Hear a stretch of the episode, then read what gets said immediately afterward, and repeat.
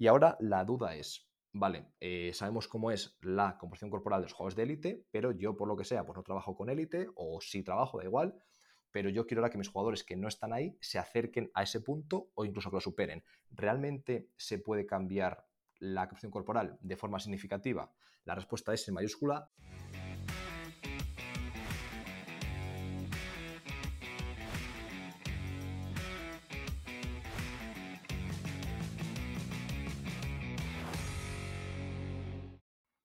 Muy buenas compañeros, estamos aquí una semana más. Es verdad que hemos hecho un pequeño parón, os pedimos disculpas, pero bueno, ha sido una locura de año y en verano hemos parado un poquitín, nada, solamente unos días, Jaime y yo, en el podcast, porque había muchos otros proyectos, como, como creo que sabéis y como vais a seguir eh, conociendo, porque los siguientes tres o cuatro meses vienen llenos de, de, formaciones y de proyectos. Pero bueno, ya estamos aquí una semana más para seguir aprendiendo de forma gratuita y en muy pocos minutos, ¿vale? Hoy, por el título, ya sabéis cuál es el tema. Analizar la composición corporal en baloncesto y cómo podemos mejorarla y cómo podemos aprovecharnos del conocimiento que vamos a, tratar y a citar en este podcast. En primer lugar, creo que es un vacío mm, realmente que no entiendo por qué se da, pero hay un vacío en, el rendimiento deportivo actual. Hay, mm, estamos llegando a unos niveles de rendimiento altísimos en deportes colectivos, sobre todo en fútbol y en baloncesto, pero aún así, todavía, a pesar de que estamos acercándonos casi al nivel de lo que podemos hacer en muchas áreas, creo que en el área de la composición corporal mm, creo que aún estamos lejos de, lo que podemos hacer, de todo aquello que podemos hacer. No sé por qué razonáis, no sé si es que parece que es menos atractivo o, menos... No es, la, no es la razón, la verdad, pero realmente pienso que todavía nos queda mucho camino por recorrer para hacer que los juegos de baloncesto eh, tengan el cuerpo que deben tener, que estén tan optimizados a nivel de composición corporal como deberían. Y de hecho creo que no hay más que ver los cuerpos que había hace años, tanto el fútbol como el baloncesto, en los 70, en los 80, incluso en los 90 y los que hay ahora. Pero esto va a seguir ocurriendo y cada vez va a ser más difícil ser profesional si tu cuerpo no está 100% optimizado. Y ahí entramos nosotros, esa herramienta, esos profesionales que sabemos cómo hacerlo. Y creo que si nosotros, tanto los oyentes, tanto tú que me estás escuchando como yo, somos especialistas o somos expertos, entre comillas, en este área, va a haber mucha ventaja respecto a otros prepas que no conozcan sobre estos temas. Y nuestros deportistas van a tener mucha ventaja respecto a otros deportistas que realmente no trabajen y no se, que no trabajen en este área, que no lo tengan en cuenta, ¿vale? Entonces, por esa razón, creo que está justificado que seamos especialistas o expertos en la mejora de la composición corporal, ¿vale? Vamos a analizar realmente por qué es tan importante. Ya hemos dicho que los cuerpos están cambiando, que actualmente es muy difícil ver un jugador, ya no digo en la NBA, sino en Euroliga, sino en ligas domésticas, ACB, BBL, Liga Francesa, Pro A, etcétera. Jugadores que no sean atletas mm, aún se ven, pero cada vez se ven menos. Y aquellos que no parecen atletas, si medimos sus valores, muchos de ellos vemos que lo son. Pero aún así esto va a ir a más. Cada vez los jugadores tienen menor porcentaje de grasa, cada vez tienen más masa muscular y están más magros, por así decirlo. Tienen menos porcentaje de grasa y más tejido, más motor y menos chasis, ¿vale? Y esto cada vez va a ir a más porque al final el que no esté optimizado, por simplemente por la propia competencia, no va a poder rendir al nivel al que podría. Y para poner una metáfora, poner un ejemplo muy visual, imaginaos, por ejemplo, que de media en vuestro equipo, una plantilla de 10-12 jugadores, cada jugador tiene de media un exceso de 2 kilos de grasa y que le falta un kilo de músculo. Esto es algo súper conservador. Yo os puedo decir realmente que en la mayoría de equipos, la mayoría de jugadores, no todos, ¿eh? pero la mayoría mm, estaban realmente en este punto o, más allá. Es decir, eran jugadores que o les faltaba claramente músculo o podían perder grasa o podían hacer un poco de cada.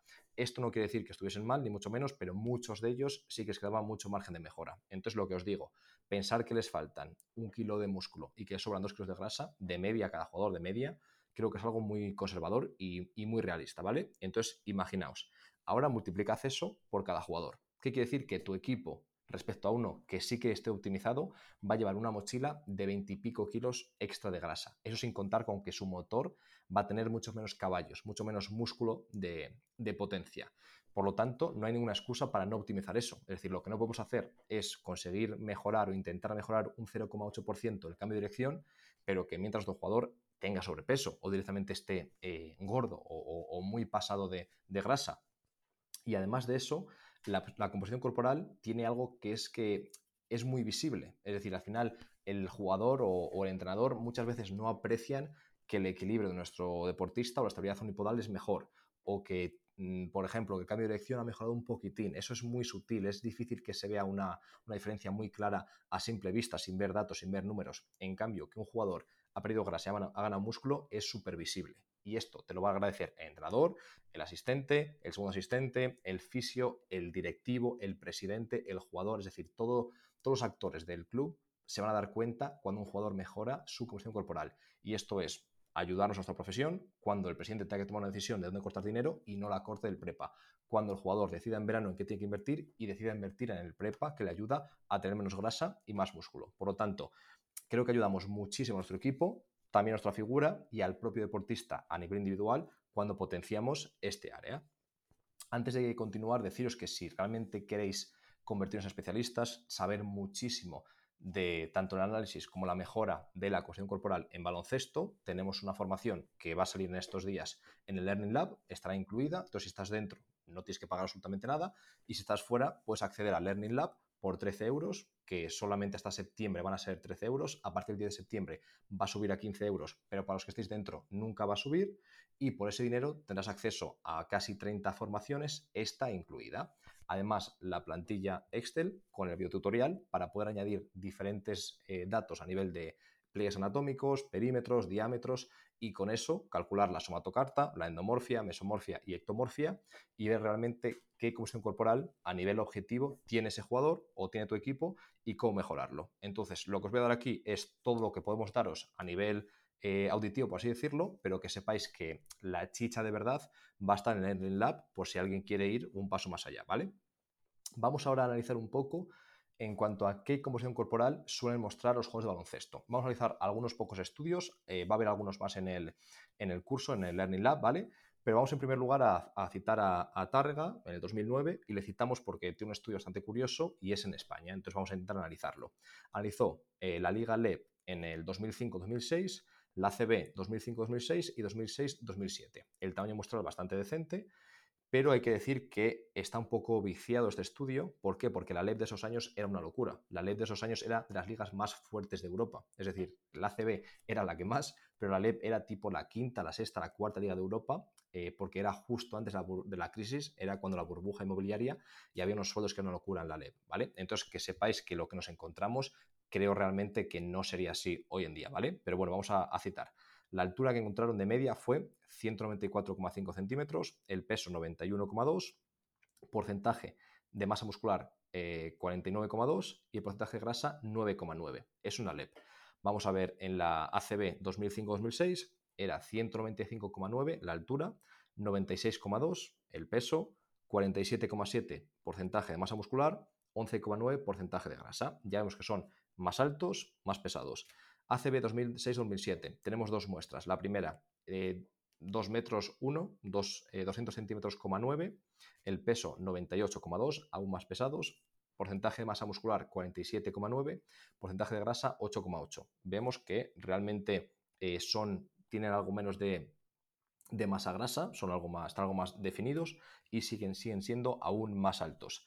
Y por último, eh, la última muestra de ACB fueron 202,3 centímetros, aún más altos, el peso 102,4, porcentaje de masa muscular 49, masa grasa 10,4. Ya vemos un poco el rango que tenemos para jugadores profesionales. En general, bastante porcentaje de masa muscular, en general, la grasa bastante ajustada. Pero es que esto está yendo cada vez a más. Y algo importante es no quedarnos en medias, porque al final no trabajamos con medias. Esta media seguramente no represente a ningún jugador, sino que hay que intentar ir poco a poco hilando más fino. Tenemos ya la idea general con la media, vale, ahora vamos a intentar bucear un poco más. Vamos a ver este estudio de Ramos eh, et al. en el 2010 en ACB. Creo que fue en Juegos del Fuenlabrada, pero bueno, lo que, lo que seguro es que fue en ACB, ¿vale? Vamos a ver primero la media del equipo y luego analizaremos por posiciones. El equipo, la media de altura 198,2, media del peso 97,6, ¿vale? Esos fueron los datos que nos dieron en, primer lugar. Vamos ahora por los bases, medían de media 184,9 centímetros, ¿vale? Con una desviación típica de 1,7. Decir simplemente que la desviación típica fue muchísimo mayor en la media del equipo, obviamente, porque juntaba cada posición, que en la media por posiciones, para no tener que repetirla en cada, en cada posición y que no se haga tan, tan pesado, ¿vale? Eh, entonces, como, he dicho, la altura de los bases era más o menos 1,85 y el peso en torno a 83 kilos. Escoltas, 1,91 la altura, 88,4 kilos el peso. Aleros 1,99, el peso 94,5 kilos. A la pivots 2,07, el peso 103,2 kilos. Pivots 208,7, el peso sería 115,7. Ya vemos poco a poco cómo vamos cada vez conociéndolos mejor. Eh, aquí es un poco complicado explicar, pero que sepáis que en el curso eh, también analizamos estos jugadores, estas posiciones, no solamente a nivel de altura y peso, que es algo pues, muy simple, sino vamos a nivel de grasa, eh, masa muscular, pero además aquí han hecho algo muy interesante, que es el modelo de cinco componentes. Es decir, hay diferentes formas, diferentes modelos para analizar la composición corporal. No siempre es grasa, masa muscular, grasa, masa magra, etc. Entonces, en este en concreto, eh, hicieron el modelo de cinco componentes, que sería la grasa, el agua intracelular o líquido intracelular, agua extracelular o líquido extracelular, más proteína, más eh, minerales. Es decir, se sabía exactamente de dónde venía cada, cada, componente y lo pondremos de forma visual allí en el, en el curso. ¿vale? Entonces, si te interesa conocer más sobre esto y ser especialista y diferenciarte, que sepas que en Learning Lab simplemente entras en esta formación y estará muy bien explicado, aparte de derivarte a la plantilla Excel donde tú mismo puedes hacerlo con tus jugadores y el video tutorial donde se explica cómo usar esa plantilla, ¿vale? Y ahora la duda es, vale, eh, sabemos cómo es la composición corporal de los jugadores de élite, pero yo por lo que sea, pues no trabajo con élite o si trabajo, da igual, pero yo quiero ahora que mis jugadores que no están ahí se acerquen a ese punto o incluso que lo superen. ¿Realmente se puede cambiar la composición corporal de forma significativa?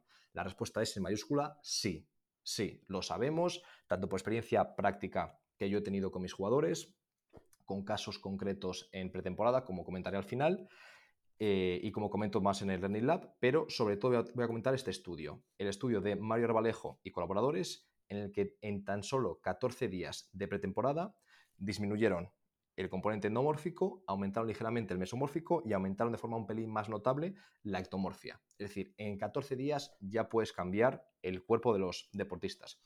¿Qué consiguieron eh, hilando un poco más fino? Este estudio tiene muchísima chicha y en el, en el curso lo desglosamos de forma más visual y punto por punto, viendo exactamente qué pliegues, qué análisis cambió de forma muy significativa y qué otros datos no cambiaron tanto, pero aquí os comentamos un poco más en líneas generales.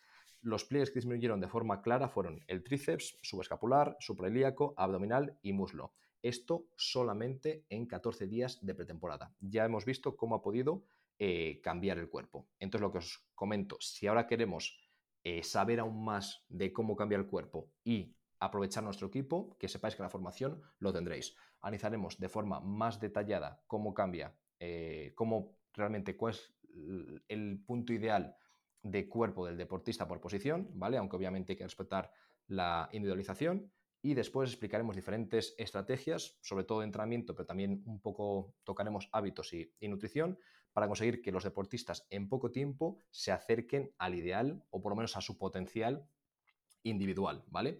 Y ahora para cerrar, me gustaría contaros un poco la, experiencia y es que yo realmente he trabajado en diferentes ligas, en diferentes países y yo he trabajado pues en España en Cambados, en Melilla, luego en la liga alemana en Braunschweig y ahora en Oldenburg. Entonces pues poco a poco como que el nivel de cada equipo ha sido algo superior al anterior. Y yo lo que tengo que decir es que en líneas generales el cuerpo, la composición corporal de los deportistas ha sido así también. Es decir, en líneas generales siempre hay altibajos, siempre hay casos individuales, pero en general siempre a mayor nivel, más eh, fuertes, más masa muscular, menos masa grasa, más definidos, un cuerpo más atlético. Es decir, está, hay un componente técnico-táctico importantísimo, obviamente, pero es rarísimo encontrar a alguien de Les Plata que sea más atlético que uno de BBL. Rarísimo.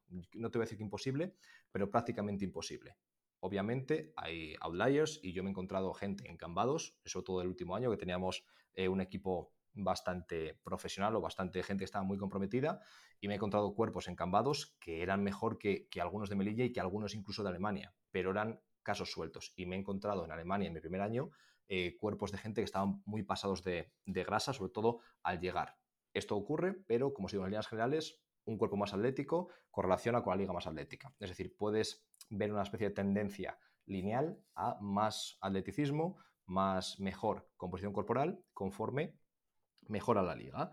Y ya lo último, deciros que un caso real fue el año pasado, cuando un jugador en la pretemporada tuvo una lesión eh, leve, pero que nos dio una ventana de oportunidad de en torno a dos semanas, casi tres semanas, en la pretemporada para poder trabajar con el duro, porque una lesión de, poca seriedad, por así decirlo, podía entrenar duro aunque no podía hacer contacto, entonces podíamos trabajar casi todo lo que queríamos y además intentar optimizar su composición corporal.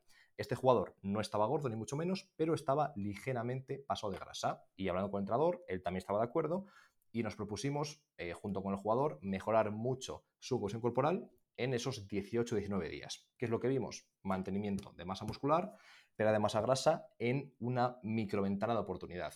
Cuando volvió, el jugador contento, el, entrenador contento, el rendimiento del equipo aumentado desde el punto de vista de esa pieza que era en concreto el, el pivot. Por lo tanto, esto es algo aplicable, no es ninguna idea eh, rara o, idea extravagante y es algo que podemos hacer ya. Es decir, esta pretemporada comienza dentro de nada y tendremos una ventana de oportunidad enorme si tenemos conocimiento.